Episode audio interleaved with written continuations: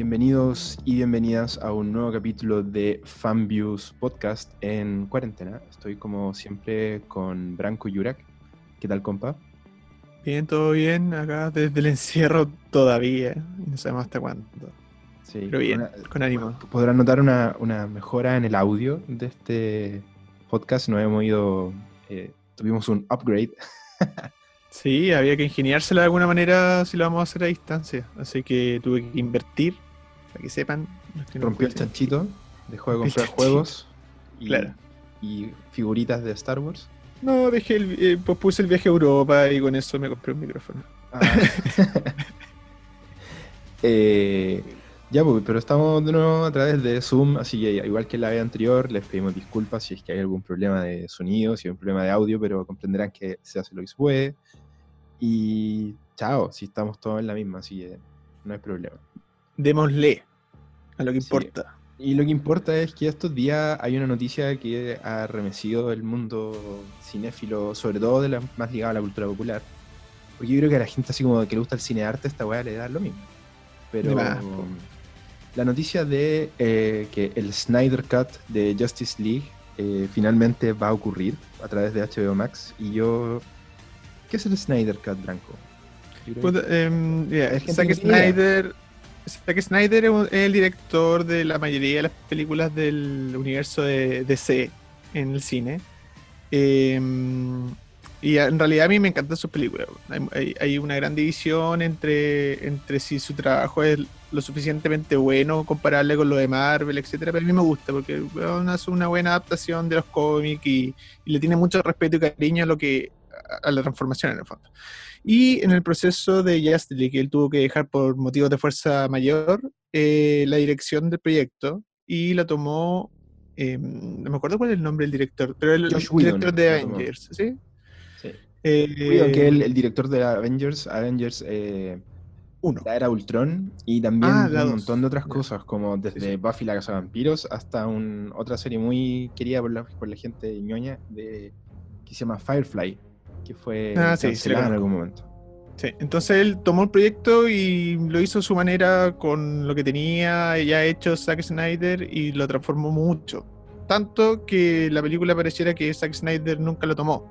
Entonces los fans, que son muy acérrimos a su trabajo, eso les encanta, eh, empezaron a alegar de que querían ver la visión original del director. Lo cual es extraño porque no se ocu- ocupa eso en el cine. ¿cachai? No, no, no, no es como que veamos muy seguido que alguien diga, oye, es, es que la película no quedó muy buena, pero me gustaría verla como la habría pensado otro gallo. Es extraño. Porque hay que aclarar que algo que ocurre mucho en la industria es que se liberan los director's cut o el corte del director, que finalmente es el director, por ejemplo, la película que tiene muchos director's cut es eh, Blade Runner, que tiene como tres o Claro. cuatro, porque Ridley Scott con los años ha decidido como montarla de una forma distinta y agregar o quitar escena, poner escena adelante de otra y cosas así. Pero es básicamente es la misma película, no hay un cambio en la, en la lógica, en la historia, en la trama. Lo curioso del Snyder Cut es que la gente durante mucho tiempo, incluso los mismos actores, estaban pidiendo una película que finalmente no existe. Y eso es como ha sido debate de mucho tiempo sí en las redes sociales, porque técnicamente no existe porque Snyder, eh, Zack Snyder Ah, se sí. fue de la filmación. No pudo Sí. terminar de filmar la película, de hecho, la intervención en el guion eh, que, que estaban no, no eran las de él, entonces más que un Snyder Cut es como el, el guion, la historia que él tenía pensado originalmente, pero que nunca se hizo. Entonces ahí es donde entra el- la discusión en general entre los fans, entre la gente que quiere ver el Snyder Cut y personas como yo, por ejemplo, que pienso que ya no fue eso. Como que para mí esto Mm. que van a hacer es como un Frankenstein que tengo mucho miedo de que puede resultar. Eh, ¿A ti te Mi- gustó Justice League? A mí no me gustó Justice League. De hecho, yo creo que soy de las pocas personas que le gustó Batman vs. Superman. A mí me gusta el trabajo de Snyder. A mí igual me gusta, porque eh, siento que le encanta lo que hace. ¿cachai? A mí me- con, su- con sus monedas. con su- obviamente con su con sus fallas, reconociéndole todas las Sí, fallas que pues, tiene. sí, sí, de todas maneras. Que de hecho en su momento Y- yo me atrevería a decir que eh, Batman vs Superman cuando recién salió me decepcionó. Como que salí pensando, puta que lata esta película, que iba tan bien y termina tan mal. Como- Sí, a mí la verdad es que siempre me gustó que tuviera un acercamiento al cómic muy distinto a lo que hace Marvel. Y eso como que yo lo agradecía mucho porque Marvel a mí en un punto en que me cansó, más allá que sea entretenido, no funciona o no funciona la fórmula como ya lo hemos conversado tantas veces, me aburre. Y DC por, otro, por último entregaba como una visión más, no sé si adulta, pero un poquito más oscura de lo que son los superhéroes. Muy acorde con sus personajes también, porque el tono, sí, el tono de, la, de los a mí la verdad es que el de Marvel siempre fue más light y el de DC siempre fue más oscuro. o con, obviamente que los conilleros probablemente van a querer matar por eso, pero guardando las proporciones en general, a nivel... A mí en particular la noticia me, gusta, principalmente porque siento que no va a afectar a la línea del, del, universo de DC, no debería afectar. Va a ser como una versión aparte, como una anécdota. Y siento que está bien que le den la oportunidad al director de cerrar su ciclo él no se salió de la producción ni de la dirección de, de Justice League solamente porque haya querido, sino ahí a él, se le suicidó una hija, ¿cachai? Hay, un motivo realmente de fuerza mayor y, y, creo que es una bonita, un bonito gesto, creo que de la industria que alguien le tienda una mano y le diga termina tu historia, cuéntala y, y, funciona como casi una anécdota nomás. Lo creo que vaya a afectar más. Ese, ese, incidente que terminó sacando a Zack Snyder de, de las filmaciones de la Liga de Justicia eh, le terminó cayendo como anillo el dedo, en ese momento lo querían hacer Warner, porque ya habían tenido el, el problema con Escuadrón Suicida, que por si la gente no sabe, eh, si han visto Escuadrón Suicida y probablemente les cargó como a todo el mundo, eh, originalmente esa película era súper distinta en tono, en tono y en forma. La, la, la compañía, después de que se estrenó Batman vs. Superman, quedaron súper angustiados con las críticas negativas que tuvo la película, porque si uno se remonta a esa época, la película no tuvo críticas positivas en general. Pese a que uno la mira ahora y dice, oye, ojalá hubieran seguido esa línea, ¿cachai? Pero, pero como tuvo críticas mixtas, la, la, compañía Warner y DC en general quisieron como tratar de acercarse un poco más a la gente, de hacer una película más light, de hacer una película más relajada. Y le pidieron a David Ayer en su momento, el, director de, de Escuadrón Suicida, que cambiara el tono, que pusiera música pop, que tratara como de acercarse, de hacerla más chora, porque estaba muy oscura esa película, se supone, en el corto original y terminó siendo un Frankenstein, porque ya la historia era mala, ya estaba mal actuada, ya estaba mal hecha, y quedó peor todavía con todos esos arreglos que le hicieron. Entonces, eh, la Liga, y la Liga de Justicia es algo súper similar, como que también es algo que se siente extremadamente light, eh, con, poco con poco punch, con, con, poco amor, hecha así como muy para cumplir. Muy la rabia, sí y es extraño porque al final yo creo que la industria termina escuchando mucho al público y, cosas como, como lo que pasó con el Joker, que es una película de DC muy oscura, eh, que no respeta mucho esta idea de que el público quiere cosas entretenidas, ¿no? Funcionó, ¿cachai? Yo creo que el público no sabe lo que quiere, hay que, hay que demostrarle que las propuestas nuevas y bien hechas eh, funcionan, ¿cachai? Yo creo que a lo mejor ahora, no sé, yo creo que si el, si el Snyder's Cut funciona, a lo mejor es un buen tirón de orejas para Warner para decir, ya, volvamos a hacer las películas de ese como tienen Yo creo que, yo creo que el, eh, ya fue un tirón de orejas lo que hizo eh, lo que hizo el Joker. O sea, el hecho de que hacer una película así, estuvo nominado al Oscar, ¿cachai? Eh, fue así como, loco, este es el camino y, y, yo creo que al final ahí lo que ha pasado en el último tiempo en Warner y DC con sus películas es que, y yo el otro día lo conversábamos antes de cuando hacíamos como pauta, decía que me recuerda mucho lo que les pasa a la gente de, Star Wars en alguna línea en los últimos años, como esta lógica del final, de que no tener una visión de lo que quería hacer, sino que está como que se siente que, está están improvisando, ¿cachai?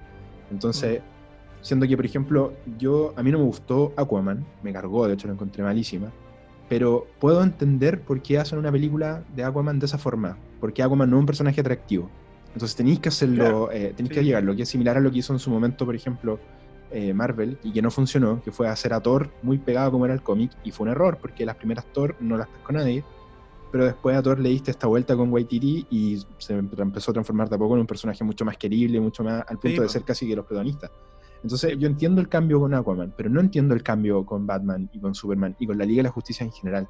Porque si han leído alguna vez un cómic de la Liga de la Justicia, nunca han sido cómics muy light, salvo algunas líneas que hay como más para niños, pero la película que terminó era una, cosa súper insípida, aparte en la que, mira, yo cuando la fui a ver, debo reconocer que no salí y, me tocó reseñarla en su momento. Yo leí críticas no, no, no, tan negativas, porque de verdad yo pensé que iba a ser mucho más mala de lo que resultó siendo. Con todo lo que tenía alrededor, cuando yo la fui a ver, yo estaba esperando un bodrio total y lo que me encontré era algo no bueno en ningún caso, pero que hayan logrado salvarla un poco como de ser un escuadrón suicidado. Yo creo que Justice League es harto mejor que Escuadrón Suicida, y prefiero ver de cabeza Liga de la Justicia que Escuadrón Suicida. Pero, claro, estamos hablando de, que... de la década. No, pues estamos hablando de que es una de las... O sea, es una película de, la Liga de la Justicia, ¿cachai? Y que hayamos tenido eso, es, como, es una burla, ¿cachai? No está a la altura, no está a la altura. no está a la altura el trabajo de Snyder y yo creo que está bien, que sea como una anécdota y que a lo mejor la gente que disfrutamos del cine sea más oscuro nos sirva, ¿cachai? Y nos va a servir para contratar otro servicio de streaming como HBO Max para solamente verla. Así que yo creo que es un buen golpe publicitario al menos. Oye, no nos entrampemos tanto en esto porque si no mm. se nos va a ir el tiempo. Se nos va el tiempo. Eh, sí, solamente recordar que aquí estaba leyendo una, noticia que decía que HBO eh, Max confirmó que, o sea, HBO confirmó que el Snyder Cut no va a tener filmaciones de nuevas escenas. Está ah, totalmente descartado. Entonces es simplemente postproducción, un... hay mucho material supuestamente que quedó fuera Así que ah. no... Eso a mí me, tranquiliza un poco porque no es, no va a ser un Frankenstein tan Frankenstein.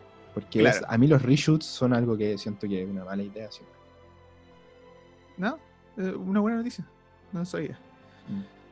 Sigamos con la super pauta porque por primera vez tenemos una pauta escrita. Eh, sigamos con el tráiler de Tenet, el segundo tráiler de Tenet que salió hace dos o tres días.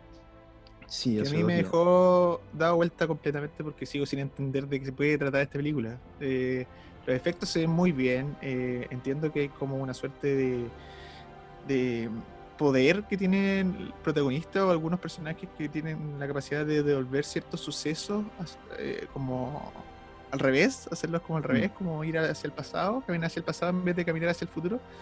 Eh, pero más que eso no entiendo. Lo único que sé es que todo lo que veo como que juega con mi mente y hace como que tenga que pensar dos o tres veces lo que está pasando. Y el trailer lo he visto muchas veces y sigo sin entender nada. Mm. Eso es muy Christopher Nolan, o sea, muy Christopher Nolan, según yo, ¿no? Me gusta mucho que, que esta película tiene toda la, la, pinta, obviamente, de ser como, de venir a cerrar eh, su trilogía del tiempo, por así decirlo.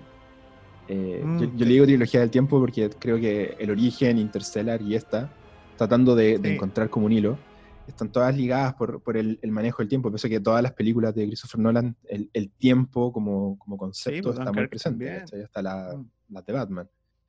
Pero eh, a, mí me, me, llama la atención, a mí me encanta no saber qué, de, de, qué va esta cosa. Como que, claro, entiendo la trama, entiendo, entiendo la trama, digo, lo que muestran ahí los personajes, que un personaje tiene que ir a investigar, pero es todo muy genérico lo que te muestran y uno sabe que la película no va a ser así.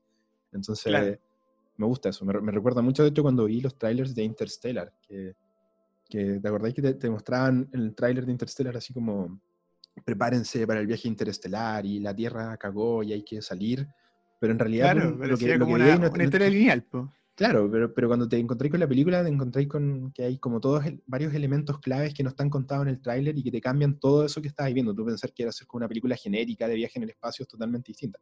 Yo no soy el mayor fan de Interstellar, pero me refiero a lo que hace el tráiler con lo que te encontráis como película después. Sí, sí, entiendo. Me acuerdo que los trailers de, estamos hablando de años atrás, del origen, también eran muy como el de Tenet, que tú veías imágenes y decías, ¿qué onda? ¿cachai? Así como que están metidos los sueños, pero ¿cómo funciona? Entonces el hecho de no, no, no, explicarte cómo funciona el mundo en el que te vas a insertar, hace que nada de lo que estoy viendo se sienta como un spoiler. Por lo menos a mí me pasa es Cierto. Sí, sí. Y e, eso está bien en, una, cualquier película de Nolan porque cualquier cosita un poquito más contada podría ser un spoiler. Lo interesante del trailer encuentro es que cuando termina vuelve a, a, recalcar que sí o sí se va a estrenar en cines y la fecha no se ha cambiado. Esto es para julio mediados de julio y se estrena en cine sí o sí, y es lo que ha dicho el director mil veces. Mm. Eh, yo he escuchado algunos rumores por ahí, o, he leído algunos rumores, no de prensa especializada, sino que de gente que ha estado metido con la producción, eh, que dicen que este estreno va a ser algo extraño, eh, va a ser como un suceso histórico en el cine, algo que no, que no estamos acostumbrados. Va a ser mm. también una experiencia el, el estreno en sala.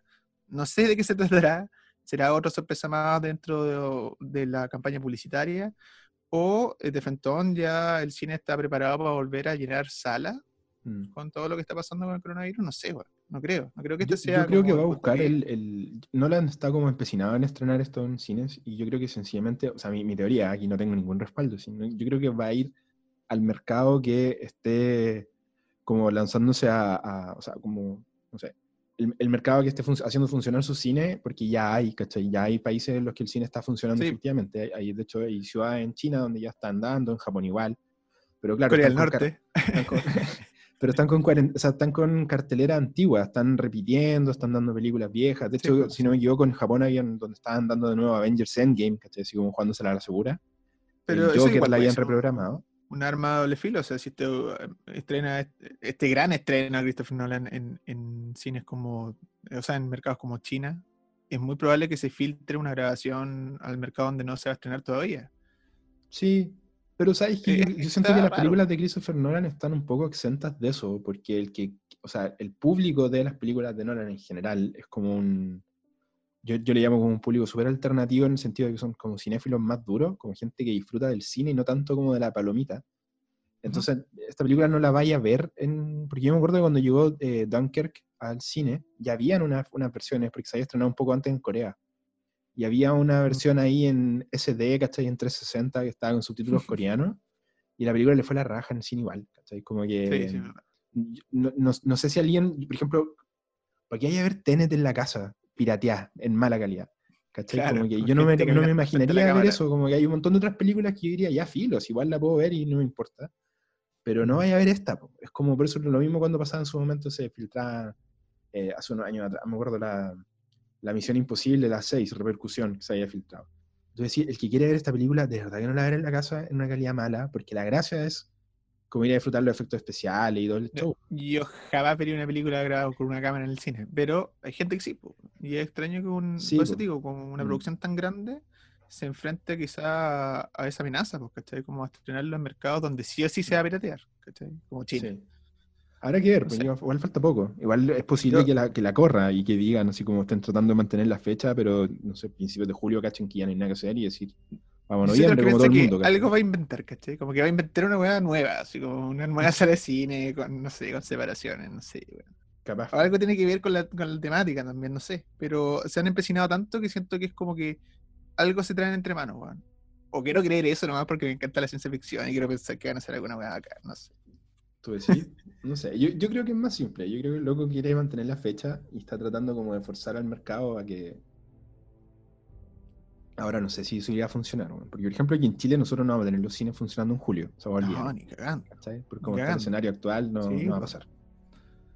Pero bueno, Tenet, si no han visto el tráiler, vayan a buscarlo al YouTube. De verdad que está muy bueno, no se lo pueden perder. Sí. Aunque no ¿Qué sigue nada. nuestra pauta? Tú eres el, el señor de la pauta. pauta, yo tengo, tengo un par de noticias más que quiero comentar rápido. Eh, para las personas que les gusta Jurassic Park, esto no lo había comentado, pero la revista. eh, ¿Cómo se llama esta revista? Economía estadounidense. que The Economy. No, de Forbes. Ah, Forbes. Forbes eh, eh, anunció que la eh, franquicia de Jurassic World y de Jurassic Park como una sola es la más rentable de todas las franquicias del cine. Weón, yo no Mm. puedo creerlo. No puedo creerlo. O sea, ¿cómo le gana Marvel a Star Wars a no sé? Son menos Bueno, películas. eso- Yo creo que puede ser eso. No sé, no, no- no sé lo que será. Pero eh, esa era una noticia bonus. Y la otra noticia bonus es que Avatar 2, la secuela de la eh, mega premiada Avatar 1, que en realidad no fue premiada, solamente tuvo nominada y no ganó nada. La mega Eh, nominada. Claro, eh, parte de nuevo las grabaciones la próxima semana, lo cual es como igual un atisbo de que la industria quiere como reactivarse pronto, porque están así para la cagada. No tienen plata y no están estrenando nada, así que me imagino que de alguna manera se la, de alguna manera se la van a ingeniar para volver a funcionar. Así Mm. que el cine parece que vuelve a grabar y vuelve a estrenar cosas, no sé, no sé cómo, aún no sé. Veamos Sí. a Julio qué es lo que pasa. Sabéis que tenía mis dudas delante cuando me contaste eso, pero le estuve dando una vuelta y bueno, Avatar es una película que por lo menos la primera, y hasta donde yo entiendo la segunda igual, es una película que va a estar grabada casi íntegramente en estudio, eh, con pocas locaciones porque Cameron le gusta esto del digital. No, y ni cómo. Imagínate que, imagínate que lo, lo que logró hacer hace 10 años, ¿cachai? Yo no me quiero ni imaginar lo que, Mm. lo que va a salir ahora. Pero um, si las grabaciones son en estudio, igual es más fácil tener controlado la situación. Sí, es verdad, es verdad. ¿Cachai? Distinto que si hace una producción en la que tenéis que ir a, a locaciones o ten- tenéis presupuestado, no sé, por grabar en, en China, en Japón, imposible, ¿cachai? Claro, con un montón de extras caminando detrás y todo. sí. Pero si va a en un estudio en Hollywood, una- con pantalla azul de fondo, ¿cachai? Y no, no, no sé si sea tan difícil, ¿no? No, como, no, no creo que sea tan, tan tirado a las mechas. Mm. Pero Estados Unidos está a la escoba todavía. Si no, no se ha Sí, po. problema ni, ni de cerca la pandemia. Entonces, eh, igual es jugado que se lancen, porque un enfermo va a tener que cancelar todo el proceso. Y yo creo que echarlo a andar y tener que cancelarlo va a salir más caro que no haberlo echado a andar. Entonces, Es verdad. No sé cómo lo van a Eh, hacer. ¿Tú Espero le tenés que. fe a la Avatar? ¿A ti ¿Te, ¿te Yo- gustó Avatar la primera? Sí, yo era chico. Tenía ocho años. ¿Tenía yo ocho? Sale, no, tenía te weón. si tengo la misma que tú. Eh, no, a mí me gustó, me gustó harto. ¿Sabéis por qué? Porque sí, me gustan las tecnologías nuevas, weón. Soy como bien. eh, eh, me encanta comprar tecnología, consumir tecnología. Y Mm. cuando metieron esta película, metieron el 3D en el cine. Y yo estaba fascinado, weón. Yo creo que la experiencia, una experiencia nueva completa en el cine, como audiovisual, para mí era lo mejor, ¿cachai? Ahora Mm. ya no encuentro ninguna gracia el 3D, pero en ese momento para mí fue como súper revolucionario. Y la fui a ver como cuatro veces al cine, weón. Sí. Así que en ese sentido me encantó, ¿cachai? Mi, mi atado con Avatar, con Avatar siempre fue lo más, eh, más como lo que rodeó a Avatar que la propia Avatar. Como que esas películas que siento que sufrió de que todo el mundo le dio mucho color. Como, Sí, "Ah, sí, tenéis que verla y tenéis que verla. Y cuando la fui a ver, encontré que el apartado audiovisual era una cuestión pero, impresionante. Pero la historia se me hizo Conocida, por lo menos. Pocahontas slash Sí. Titanic, po, weón, ¿cachai? Como Sí, que ya lo he visto un montón de eso, entonces, bonito el, el- el rollo ecológico que tiene, ¿cachai? El mensaje, pero a mí- yo tengo, le tengo fe a las dos, a las dos, porque me gustaría que ver este mismo apartado, obviamente con las mejoras que va a tener el grabado hoy en día, pero le tengo fe a Cameron de que él puede contar, salir del, del cliché ya, po. salgamos del cliché, de la, de la típica historia, salgamos de Romeo y Julieta. Bueno, Terminator 2, eh, eh, mejor que la 1. Esperemos que pase lo mismo con Avatar. Sí, po, puede ser. po. Oye, ya Y tenemos. vamos a dejas- la- tenés que sacar- dejar de sacarle el dedo a la jeringa del final de Westworld porque yo Dios. sé que no quería hablar de eso, pero tenemos que comentarlo. porque nos dimos los Ya. dos la pega de verla entera. Hagamos la corta. ¿Te gustó o no te gustó? Yo creo que.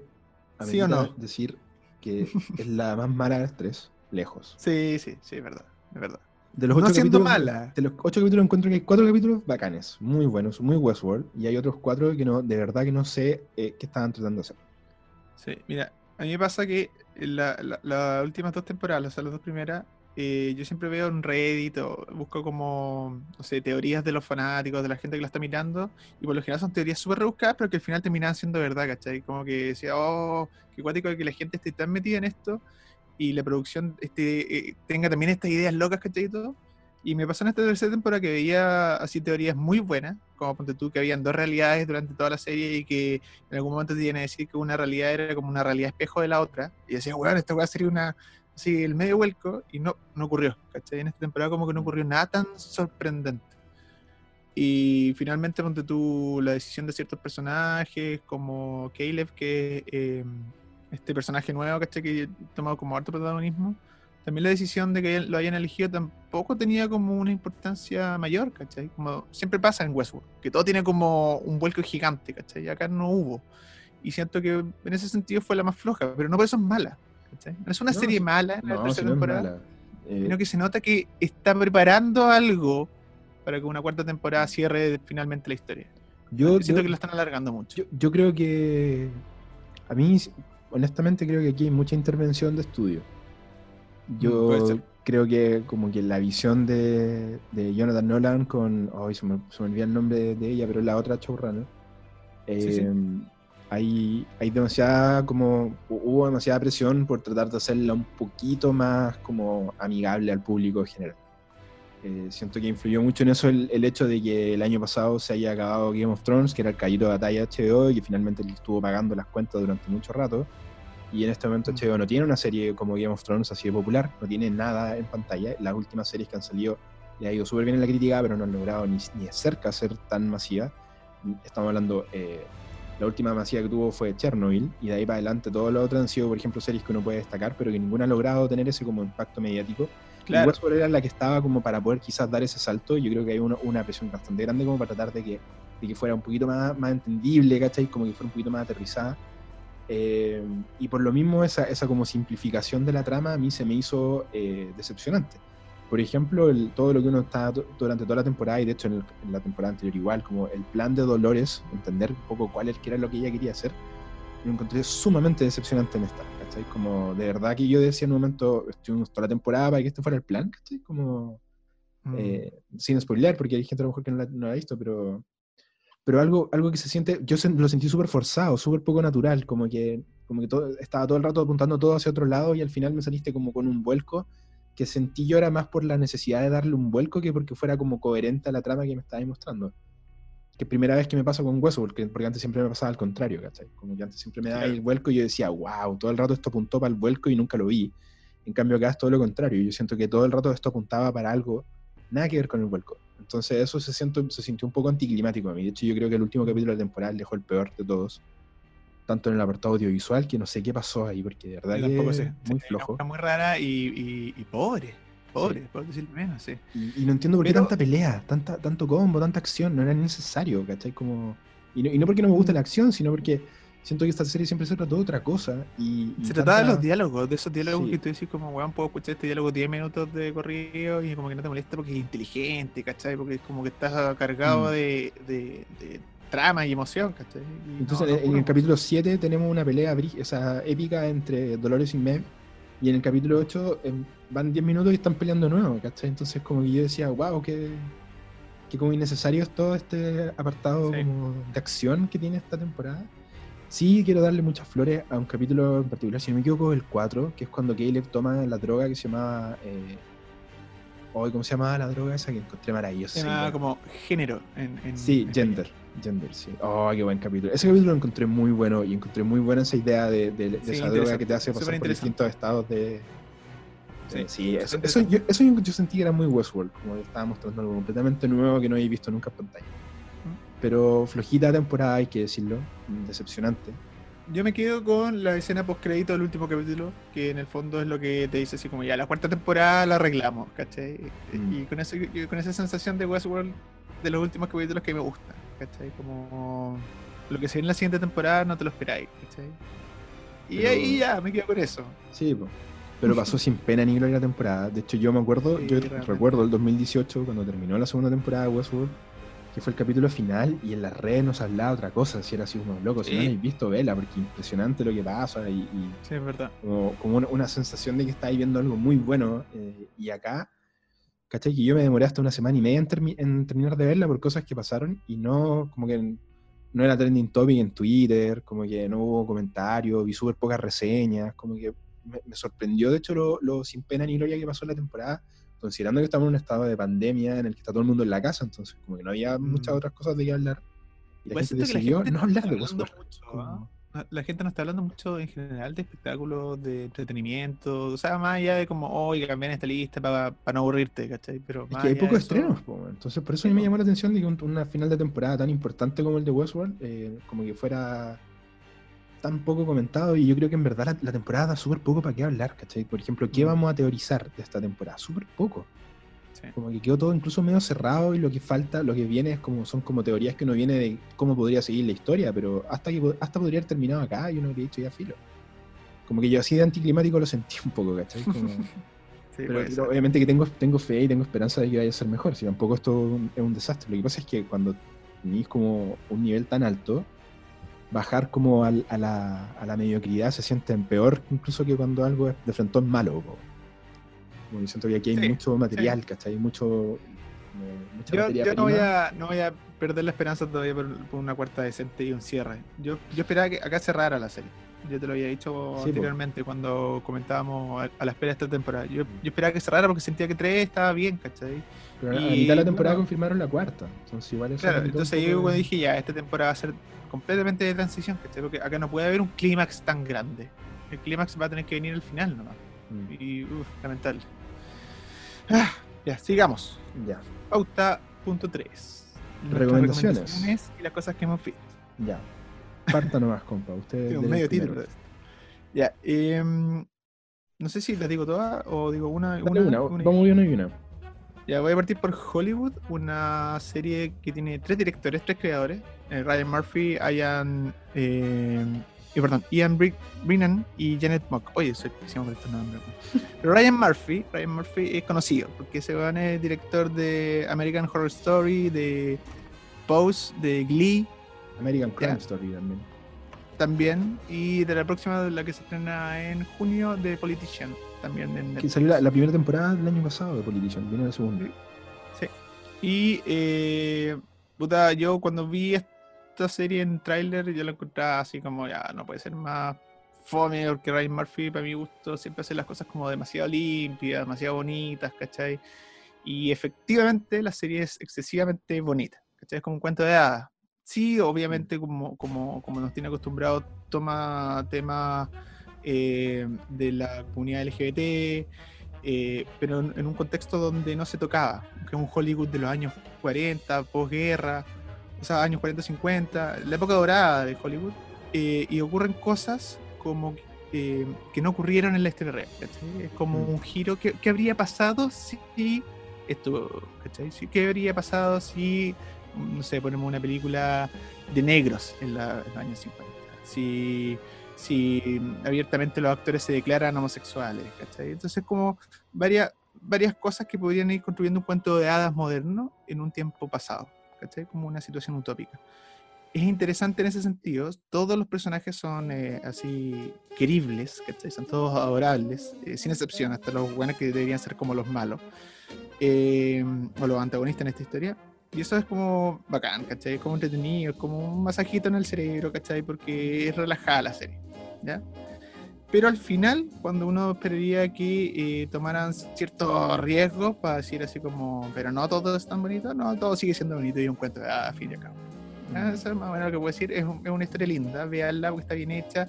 Y creo que esta, esta sensación como plástica que tiene Ryan Murphy en sus creaciones como Glee eh, funciona muy bien con el cine de los años 50, como Hollywood, así como plástico.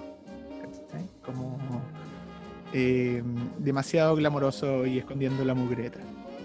Yo creo que, más allá de todo, veanla porque es entretenida y bonita las críticas que yo leí de esto decían como que jugaba muy a la segura. Igual como que tomaba poco riesgo la serie. Y se, conformaba con decir eso que decís tú, un cuento de hadas bonito, bien hecho, bien filmado, chao. Sí, pero entretenido. y al final te quedas con esa sensación como de viste algo bonito. A mí me gustó mucho American Crime Story, la primera que vi de, de Ryan Murphy, cuando es la del O.J. Simpson, ¿no? O.J. Simpson, sí, me gustó. Sí, caleta, de hecho. Y tengo pendiente de ver, nunca vi la de Gianni Versace, dicen que es muy buena igual, pero...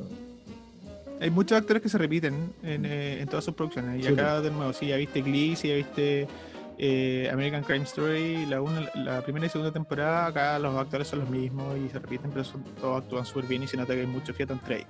Eso se agradece en Eso es bueno que lo repita, a veces digo, igual podría intentar con otros, pero al, hacer mucha reiteración hace como que el equipo esté afiatado a cagar. Así, sí, sí, eso sale. Oye, siguiendo con Netflix, yo quería recomendar una serie documental que por lo menos yo siento, quizás en mi círculo, en las redes que yo sigo, que fue como una de las series del momento, que así muy comentada, muy, muy vista, que se llama The Last Dance, El Último Baile, el documental de los Chicago Bulls y Michael Jordan. Eh, que siento que es como un documental que hasta gente que no le interesa el básquet la vio, así como que... Sí, me la tiene muy recomendada. fue un poco trascendente. Eh, yo vi los 10 capítulos, que terminó ahora el 17 de mayo, la semana pasada. Eh, oh. Y sabéis que, bueno, esta es una producción en conjunto de ESPN con Netflix. Eh, tiene material original. De hecho, es la última colaboración entre ESPN con Netflix, así que no, esperen una segunda temporada, porque recuerden que ESPN ahora es de, de Disney un trabajo que se venía haciendo de antes. Eh, y cuenta un poco la historia de, bueno, los Chicago Bulls fueron en los 90 la dinastía más importante de la historia del básquetbol, ganar tres, tres, títulos consecutivos después, y dos años después ganaron tres más consecutivos, algo que ningún otro equipo ha podido hacer nunca antes, y obviamente tenían a la mega estrella, que no solamente era una estrella de básquetbol como Michael Jordan, sino que era un ícono popular, un ícono un ícono de la cultura pop. Entonces, en la última temporada de ellos, cuando ganan su tercer título seguido por segunda vez, eh, finalmente la dirigencia de los Chicago Bulls les anuncia que este va a ser el la última temporada, que el equipo como está iba a estar, porque iban a tener que empezar ya a tantos viejos, ¿cachai? Entonces, empezar la reestructuración. Y el entrenador Phil Jackson le pone a la temporada, ¿cachai? Eh, el, último, el último baile, The Last Dance, como la última que estamos todos juntos por eso la serie lleva su nombre. Y en ese tiempo contrataron un equipo de filmación de ESPN en ese tiempo para grabar para grabar material inédito siguiendo la temporada.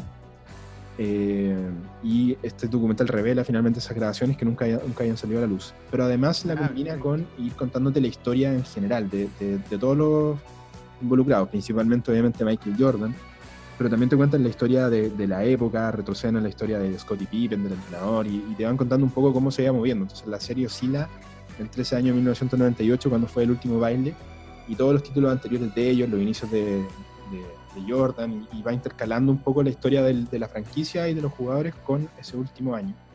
Está muy bien hecho porque no solamente no es un documental de, de deportes, es como un documental que te muestra un momento histórico, ¿cachai? Como que te muestra lo que pasaba acá y te revela un montón de cosas. Entonces yo me atrevería a decir que hasta si no te gusta el básquetbol lo vaya a ver y vaya a estar como...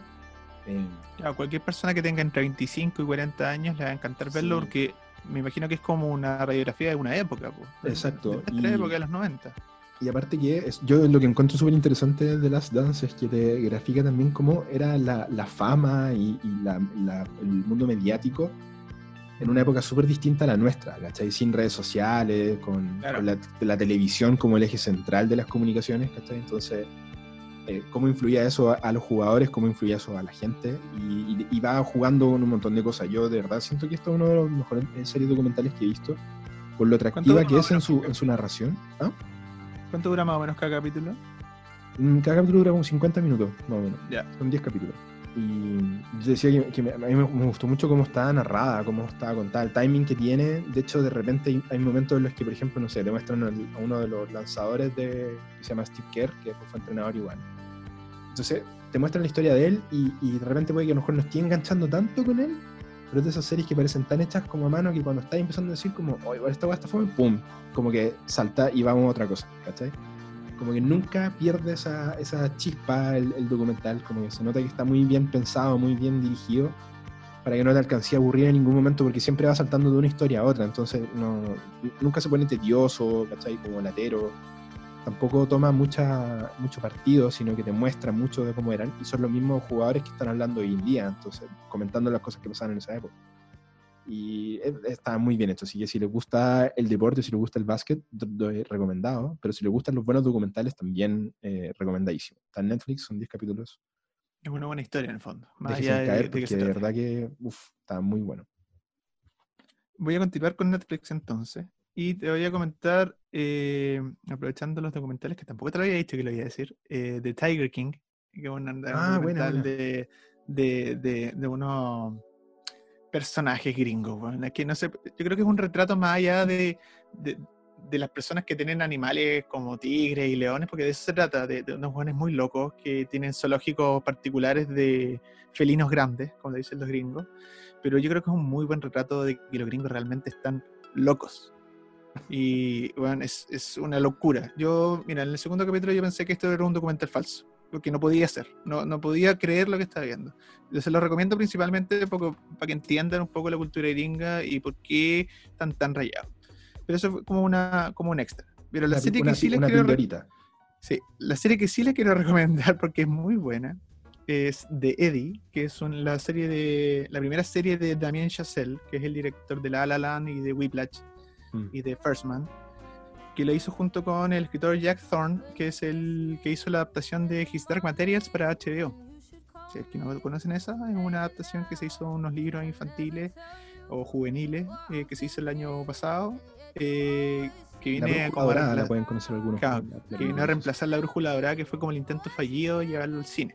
Sí. Entonces él lo hizo para HBO, una serie que es bastante buena, que también se la recomiendo porque está muy bien hecha. La cosa es que estas dos personitas, que son como genios en su industria, uno en la televisión y el otro en el cine, se juntaron para hacer esta serie que trata sobre un club eh, de jazz. Eh, muy también Chazelle todo esto. Volvemos como a las raíces de Whiplash, de la música, del jazz, de las baterías, ¿cierto? Sonando. Eh, en, la mitad de un París muy moderno, París año 2020, eh, está donde se dejan ver como las partes más oscuras de una ciudad que uno pensaría como súper bonita y cosmopolita. Eh, es, un, es un drama eh, que se enfoca en cada uno de los personajes por capítulo, em, sobre un, un, papá que tuvo una fuerte pérdida, em, un músico genial que dejó de tocar el piano para siempre eh, y se instaló con este club donde está tratando de armar una nueva banda en París. Y eh, empiezan a haber un montón de situaciones ligadas al, al, crimen y al narcotráfico en esta ciudad, bueno, ya mega conocida.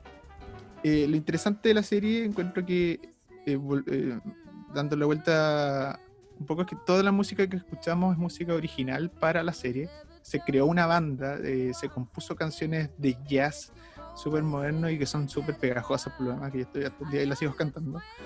Em, y eso lo va unando, ¿cachai? Como que la música hace que todo esto sea como mucho más natural. Eh, la, forma en la que está filmada no es de una serie. Cuando la veas, Ignacio, si la ves, si la ven, acuérdense que está, está filmada en, cinta. Está filmada como cine clásico. Mm. Y con unos planos súper cerrados de las personas que hacen que todo esto sea como íntimo. En ese sentido es espectacular, creo que logra súper bien eh, eh, como demostrarnos eh, los perfiles de cada uno de, los, de, los, actores, o sea, de, los personajes. Pero puede que si no te gusta el jazz y no te gustan mucho los interludios musicales, no sea tu serie porque se alarga un poco en esas cosas. ¿ya? De repente parten con una canción y la tocan entera. ¿ya? Así que si no te gusta mucho, eh, no sé, ese tipo de música. Ha tenido críticas mixtas en la serie, yo imagino que por lo mismo. Debe haber mucho crítico que no engancha con el jazz y se aburrió. Puede ser, puede ser. Pero, pero el jazz tiene una complejidad que, es, protagonista en esta serie. El jazz eh, a una gente especial, no es cualquier tipo de músico, son mm. músicos que dan su vida a intentar hacer una música que nadie escucha. Y eso es lo interesante de la serie y también es interesante que escuchemos su música. Eh, se la recomiendo porque está muy, muy bien actuada. El protagonista es André eh, que eh, él, él, estuvo, bueno, super nominado cuando eh, participó en Moonlight. Mm. Y, de, y por Joanna Kulig, que es la actriz de Cold War, que fue una película polaca, que estuvo nominada a Mejor Película Extranjera, una película en blanco y negro. ¿Está hablada en, en, qué idioma está en la serie? En todos los idiomas posibles. Tiene francés, tiene eh, un poco de hindi, tiene inglés, tiene idiomas originales, creo que son eh, como pakistaníes, eh, se va mezclando porque así es París. Sí, así es París, ¿cachai? Y, y, en ese sentido es súper interesante. Es todo muy musical, inclusive los diálogos. De mm. repente la, están hablando francés, pasan al inglés y pasan al, polaco en el caso de esta actriz. Y es súper interesante ver en ese sentido. Como, son, ocho, capítulos, y, pero esto es, ¿no? Ah, ¿Son ocho y, ya? ¿O después se espera una segunda temporada o algo así? Uy, yo, yo creo que da para una segunda temporada por cómo termina.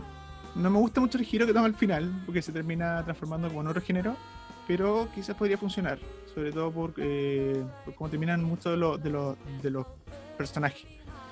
Pero eh, para mí está bien cerradita, me gusta cómo está. Eh, veanla. De Eddie entonces, la pueden encontrar en Netflix. Yo acabo de poner Eddie, E-D-D-Y y apareció. Así que recomendada. No sé, después me van a decir, ay, tu pero a mí me gusta porque me gusta la música. Ya, pero eso está bien, pues eso pasa. Yo a mí un montón de veces he recomendado películas que me la han tirado por la cabeza, pero... Ya, y para terminar mi lista de recomendaciones, estoy viendo una serie en HBO que se llama I Know This Much Is True. Eh, es un tremendo nombre. Es de una serie que está basada en una novela eh, trata sobre... En realidad trata de varias cosas, pero trata principalmente de dos hermanos gemelos que eh, uno tiene una enfermedad eh, mental, ¿cierto? Tiene una esquizofrenia paranoide. Y el otro hermano gemelo es el hermano que tiene que apoyarlo y que lo apoya durante toda su vida, en realidad. Ambos personajes están interpretados por eh, Mark Ruffalo, lo cual es súper complejo porque uno de los dos personajes es mucho más corpulento que el otro y se notan muchas diferencias físicas entre uno, entre uno y otro y yo realmente no sé cómo lo habrán grabado. Eh, Mark Ruffalo, si esto fuese una película, él estaría ganando un Oscar por esto. O sea, así de bien actuado está, muy, muy, muy seco el gallo. No sé mucho más de la serie, llevan dos capítulos en emisión. Este, hoy día, hoy día a las 10 es el tercer capítulo. Es una serie súper deprimente. No, no es como para alegrarse el día. Ya saben de qué se trata más o menos, un dramón eh, relacionado con enfermedades y con las familias que, con las personas que llevan de repente la carga de la enfermedad de otra persona y que se empiezan a despreocupar mucho de sí mismos. Trata un poco de eso y también de como el origen de esta... Eh, de, de, dónde viene esta enfermedad. Hay como un, parece que por ahí va a ir la serie, como que hay un extraño suceso familiar que, que desencadena en lo que les pasa a estos hermanos. Yo, vi, el tráiler de esto y pensé que era una película cuando recién salió, como por el, nivel de la producción yo dije como, wow, esta película se ve buena y después caché que era una serie. De hecho, el nivel de que o sea, la producción eh, tiene un valor agregado tan, tan importante que es la serie como Prime de HBO, la de los domingos, que siempre es como el, el- el plato fuerte de, de la semana. Sí, ya me llegó una, una súper buena impresión de los primeros capítulos. Parece película, realmente. Súper bien actuada, como te había dicho, pero no es muy amigable. ¿ya? No, no, no les va a alegrar el domingo, digamos. Es Pero sí, es buena. no sé si viste Sharp Objects, la de Amy Adams. Sí, sí, lo mismo. Es como ese, ese, ese estilo, ¿no? Como Sí, pero Star Objects tenía como, como algo como medio policial. Esta es po. como súper dramática, a cagar. ¿cachai? Ah, ya. Como que sí. sí. Ya, pero recomendada. Sí, recomendada porque está súper bien actuada. O sea, Si quieren ver un weón así como actuando en el mejor momento de su vida, Mark Ruffalo en esta serie. Mm. Leí una entrevista el otro día sobre esta serie que decía que había estado. eh, esta era la tercera vez que le ofrecían papel- un papel de, de gemelos. Ya había pasado dos veces antes en papeles que no reveló, obviamente, que se lo habían ofrecido y como que había eh, rechazado porque no encontraba que era como un desafío profesional que no estaba preparado. Y aquí había entrado y dicho, ya, ahora, ahora sí, como que este es el momento. Y que igual, porque yo me imagino que debe ser difícil, pese a que uno, Súper. hay- uno, uno ha visto actores malos haciendo de gemelos, pero Claro, que no son, no son realmente iguales, ¿cachai? Hay una Mm. diferencia de pesos súper notoria. Entonces, no, no sé si lo han hecho con prótesis. O el One realmente tuvo que grabar en dos situaciones muy distintas temporalmente, donde estaba gordo y donde estaba más flaco. O donde tenía barba y donde no tenía. Realmente no sé cómo lo habrán hecho, pero parecieran ¿Y comparten dos personas distintas. Sí, po. Sí. Eh, físicamente comparten. ¿cachai? Entonces. Pero bueno, hoy, sí. hoy en día la, la- la tecnología igual ya engaña el ojo hace rato. o sea, Sí, pero, pero- Mira, yo desde, desde que vi el año pasado en cines eh, el rejuvenecimiento facial de Samuel Jackson en Capitana Marvel, yo dije, de aquí en adelante esta weá pueden hacer lo que quieran. O sea, como que esto ya te permite libertades para poder de verdad que jugar con lo que queráis. Porque si se puede hacer esto a este nivel, ya estamos. o sea, como- Igual hay que reconocer que Samuel Jackson ha envejecido bien. Sí, no, no, totalmente, totalmente. Pero después, por ejemplo, yo no- nunca la he visto, de hecho, una de mis pendientes del año pasado, pero The Irishman, eh, también, por uno ve los trailers y, por ejemplo, los 20 años que le sacaron a Robert De Niro, wow. O sea, Sí, que- sí. Donde se nota es cuando caminan, pero en realidad lo demás está súper Sí, bien pero no bueno. Oye, yo que- quería cerrar con otra, eh, de un super Netflix hoy día, pero Sí. sí. los amigos de Netflix, un tirón de oreja y no nos mandan nada hace rato. Es que como estamos en cuarentena, igual. Netflix es en la mano, po. Estamos encerraditos, weón. ¿Qué más Sí, es que los últimos, los últimos screeners que han ofrecido son cosas que la verdad como que le he dicho, puta, ¿sabéis que no? Elite y esa onda como que no, no es lo Ah, mío. no, no. La casa de papel. Nope. Pero um, igual quería cerrar con una película que ya se estrenó hace casi un mes, eh, que se llama, una película que se llama Extraction, que está protagonizada por eh, Chris Hemsworth y cuenta con la producción ejecutiva. Yo pensé que eran los directores, pero son los productores ejecutivos. Eh, son los hermanos rusos, conocidos principalmente por haber hecho la trilogía del Capitán América y por haber hecho Avengers Infinity War y Avengers Endgame. Son como lo- los directores eh, claves de Marvel. Claro, los showrunners de Marvel, prácticamente. Claro, o sea, está Kevin Feige y los principales realizadores son ellos, como que los que han encontrado como el camino. Eh, para mi gusto, lejos la trilogía del Capitán América es la mejor trilogía de, la- de todas las de Marvel, como en consistencia. Entonces, me imagino que ellos han- han- a esta altura han dominado sobre todo el uso del, del tema de la acción. Lejos son los que Mm. más se destacaron, ¿cachai? Obviamente que hay otros directores muy interesantes en Marvel, como James Gunn o Taika Waititi, ni hablar. Pero en cuanto a como al, al- el- de la- en el apartado de, de acción, ¿cachai? Como que yo creo que ellos destacaron muy, muy favorablemente. Y acá se, se embarcaron en un proyecto bastante distinto, obviamente, que se trata básicamente sobre un tipo que es como Extraction, te dice todo el nombre, Extracción. Eh, Chris Hemsworth es un, ¿cómo se llama? Un mercenario eh, e- experto en trabajos como de alto calibre, ¿cachai? Como de, que requieren mucho fuego pesado. Y Con básicamente la película se trata sobre el jefe de una mafia, ¿cachai? Eh, en, según yo, en India, Bangladesh, por ahí. Eh, ese- el hijo de él es secuestrado por el jefe de otra mafia y a Chris Hemsworth con su equipo les encargan ir y salvar al cabro. Entonces los primeros 10 minutos tenía así como... Los primeros 10 minutos son, oh, pasó esto, pasó esto, y los siguientes hora y media de película son balas, saltos, ¿cachai? Persecuciones, y se juega esta película con la acción heavy. Ya. No hay nada que rescatar acá desde el punto de vista del drama, ¿cachai? Así como, chao, no, la película no, y tampoco trata de hacerlo, yo creo que ahí serían las mayores flores que le podría dar, como varias otras películas que me han gustado la historia, que, que son así como cargadas a la acción, donde yo siento que las películas son súper honestas al no tratar de vendértela como una historia de, ¿cachai? De, no, sino que acá igual hay una pequeña subtrama, el rollo entre Campbell y el cabro chico, tienen como química, se entienden porque son pero no se preocupa de eso la película, ¿cachai? Entonces, a mí me gusta cuando algo es como honesto de lo que es, ¿cachai? Aquí es acción y no, no perdemos tiempo en diálogo latero. Hay como dos o tres escenas para tratar de como sacar un poquito más a los personajes, darle un poquito de trama, pero no así como 15 minutos, ¿cachai? Como, por si lo que lo queréis ver acá son balazos. Y en cuanto al apartado de acción, eh, hay un plano secuencia de unos casi 10 minutos que es impresionante, que de verdad que está así, wow, como la mejor escena de acción del año instantáneamente. Ya, eso me atrajo porque me encantan los planos secuencia. Sí, hay unos planos secuencia muy buenos. Hay unas escenas de pelea también que son súper, súper, eh, están súper bien editadas, súper brutas, ¿cachai? Como que se siente la, el, los efectos sonoros y, la, y las coreografías están así hechas, pero muy bien, porque Chris Hemsworth pega un combo y de verdad tú decís como, wow, ese combo se, se sintió como de verdad, ¿cachai? No, no fue así como un combo, como esos golpes así de repente de película en los que Tú sentís que no hay, Sentís, que no hay dolor. Acá sentís como que de verdad el loco que le pegaron ese cornete fue heavy. le voló la mandíbula. Y entrete, ¿cachai? Así como que una película que te invita a disfrutar. Si te gusta el cine de acción, yo creo que la voy a pasar bacán. Yo lo voy a hacer chancho. sin pensar más, o sea, como desconectar el cerebro un poquito y guau, démosle. Sí, disfrutar lo, lo, bien hecha que está. Yo me, la única lástima que tengo es que siento que una película que habría disfrutado mucho más en el cine, porque en el cine habría sido quizás como mm. habría podido darle el de hecho, yo la vi en, el, en mi iPad, entonces creo que le hice poca justicia a lo. porque tampoco como que era un evento, así una película que dijera, guau, la voy a ver en la tele. ¿Con audífono al menos? Sí, la vi con audífono, ah, pero en el iPad, pantalla chica. Entonces, de hecho, cuando iba como en la mitad dije, oh, igual esta quizás debería haberla visto en, la tele.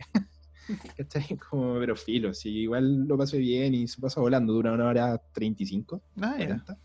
Entonces, este, este, es el recomendado mío para apagar el cerebro un rato y si, si los relajan los golpes, aquí van a encontrar mucho de eso.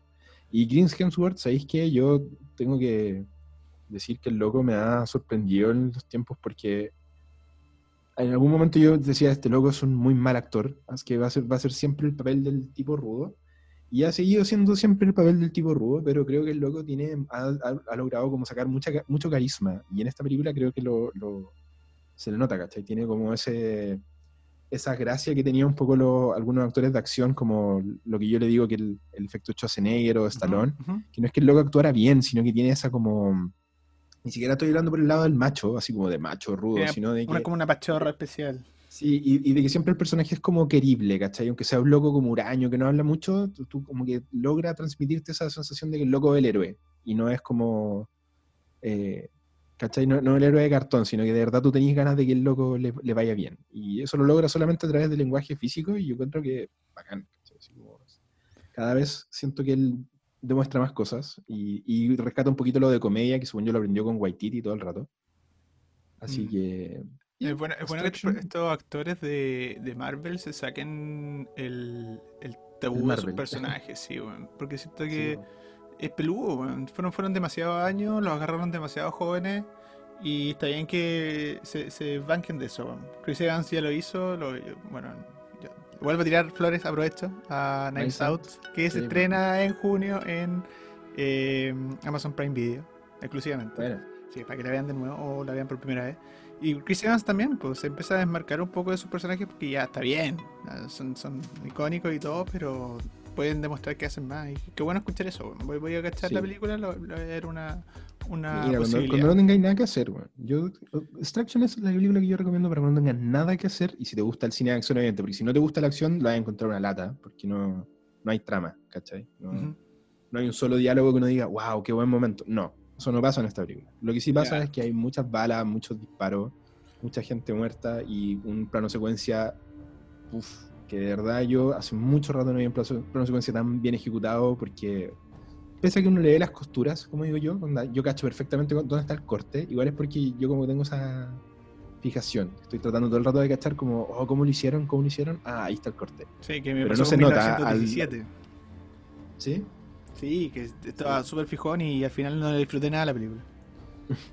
Pero acá, acá se, se le nota, pero la- como que hay momentos en los que, por ejemplo, te digo todo con- sin spoilearte la escena, obviamente, pero es un, pa- es un plano secuencia donde hay por lo menos 3 o 4 minutos de los 10 son eh, como en plano general, ¿cachai? Entonces ahí es cuando uno dice, oh, igual se la jugaron, Sí. porque el plano secuencia tiene, tiende a caer caleta en el, en el, en el one shot, ¿cachai? En la, en la cara, porque es más fácil cortar y obviamente que tú... Pero acá se lo jugaron así con plano abierto en los que tú decís como, "Oye, Más cosas pueden salir mal, verdad". pues, claro. Más cosas Sí. pueden salir mal y están fuera del alcance del director. Ah, Así que sería mi recomendación. Súper. ¿Estamos listos Ya, entonces? pues, pues, no? Estamos, yo creo. Eh, hemos superado los problemas técnicos. Uh, sí, tuvimos un problema Eso- eso técnico va que para lo, vamos a dejar oculto. Lo vamos a dejar oculto, pero salimos jugando como reyes. O sea, si, si ustedes vieron las costuras de Extraction, si pillan el, el plano secuencia de Extraction, van a pillar el corte en este podcast. Eso queda solamente para los audiovisuales. Un corte como de una hora. pero- ya, estamos.